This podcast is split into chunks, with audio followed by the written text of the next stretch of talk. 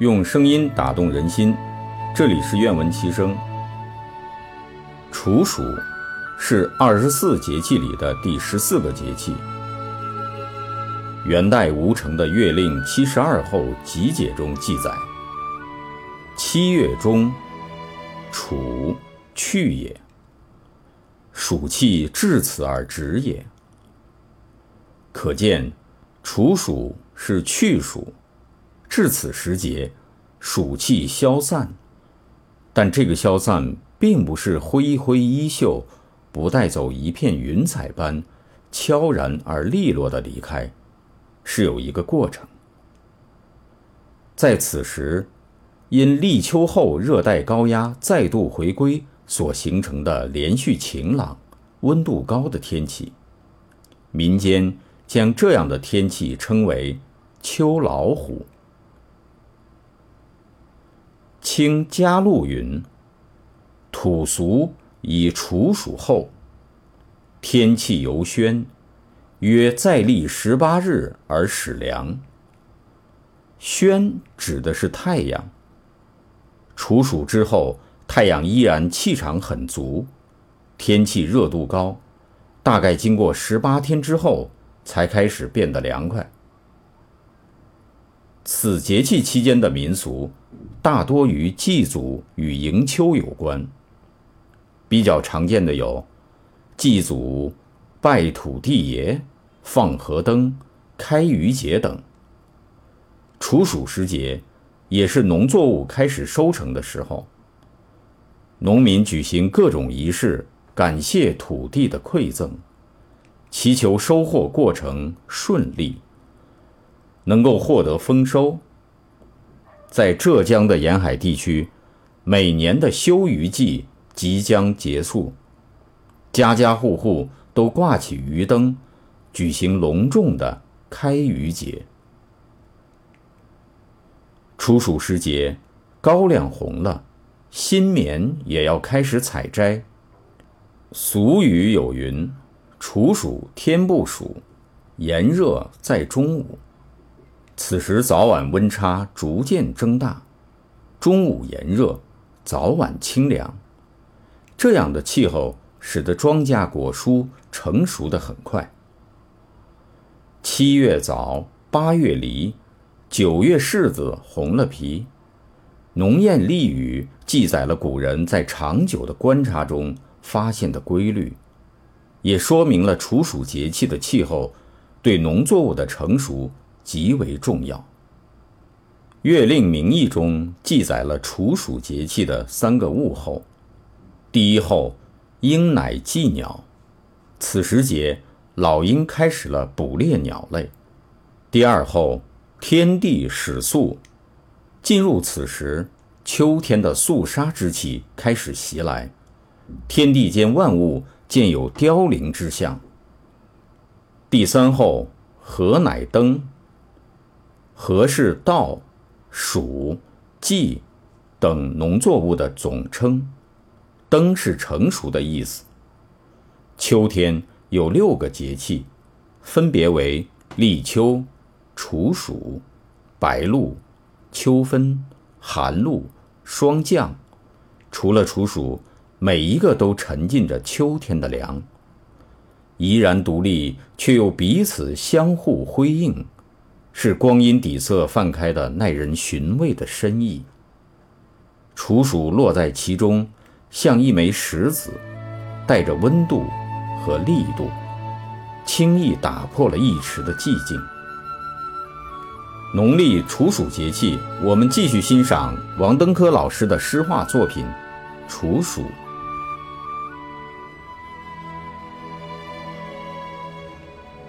那些风凉的。那些凝重的，那些丰盈的，都来了。此刻，我们收起夏装，并准备好秋天的语词，为缤纷惆怅，为雁阵壮行。山高水远，一生漫长。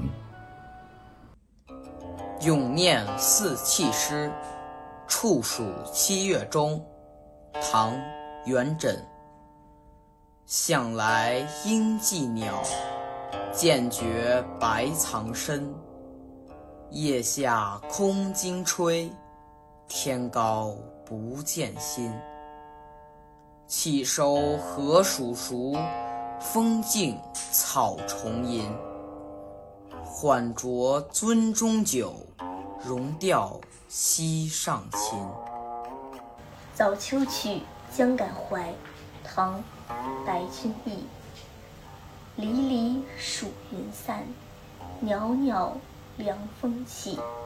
池上秋又来，荷花半成子。朱颜易消歇，白日无穷力。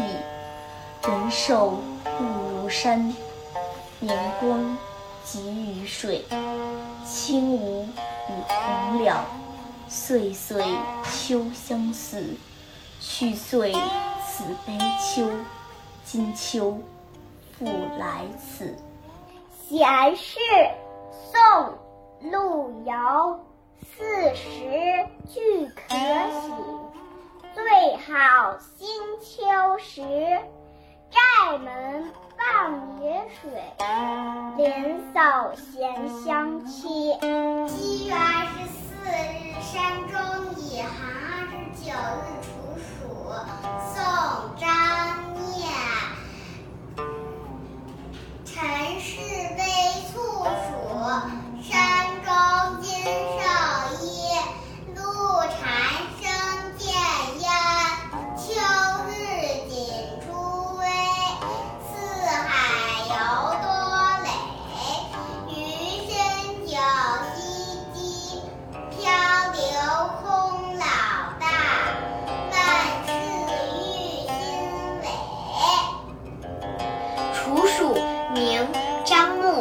岁平过处暑天，单衣林路胜晴天。田无复郭公共议，林有藏书借为边。山势美奇沽酒尽，岩居深得种桃鲜。宵来疏雨天无赖，静夜绳闯资一眠。处暑，后风雨。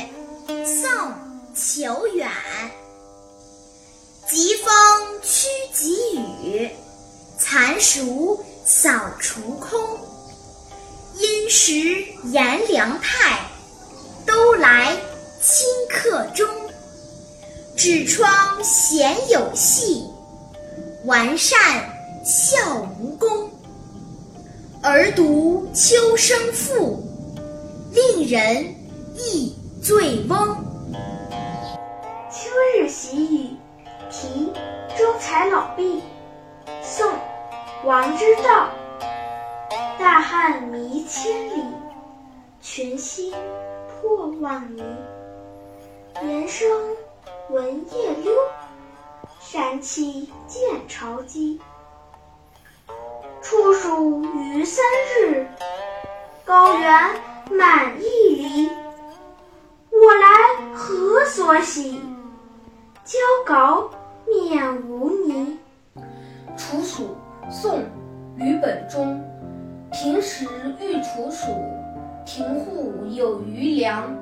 已寄走南国，炎天非故乡。寥寥秋尚远，杳杳夜光长。尚可留连否？年丰金稻香。七月三日，喜至云县山行兼巡至此始出。元，宋炯。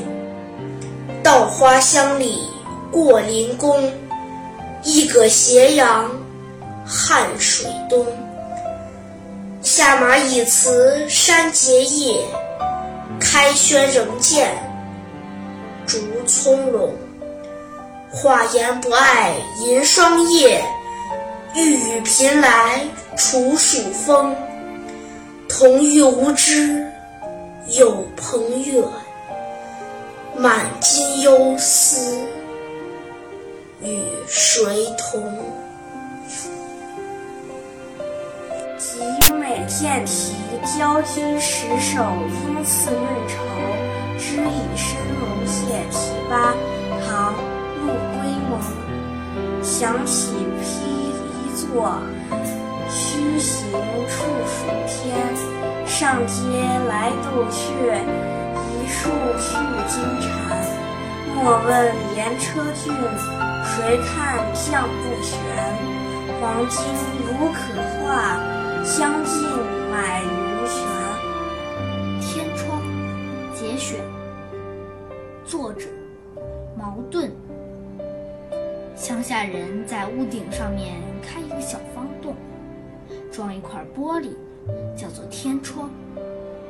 夏天阵雨来了时，孩子们顶喜欢在雨里跑跳，仰着脸看闪电。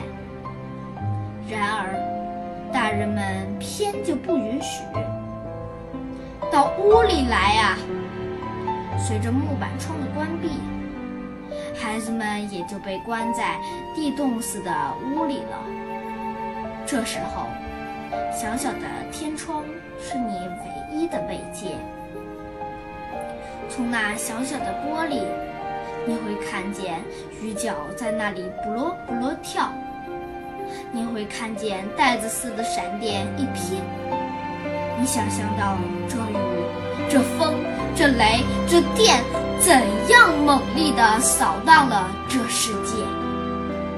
你想象它们的威力比你在露天真实感受到的要十大十倍、百倍。小小的天窗会使你的想象锐利起来。今天的赏节气、品非遗、诵经典、处暑节气专题活动到这里就结束了。感谢参与活动的所有朋友，感谢北京亲爱教育基金会、非遗同盟基金、愿闻其声志愿服务团队和文商书馆的大力支持。期待更多的青少年学生和社会各界朋友加入到我们的活动中来，传承中华优秀传统文化。用声音打动人心，这里是愿闻其声，我们下次活动再见。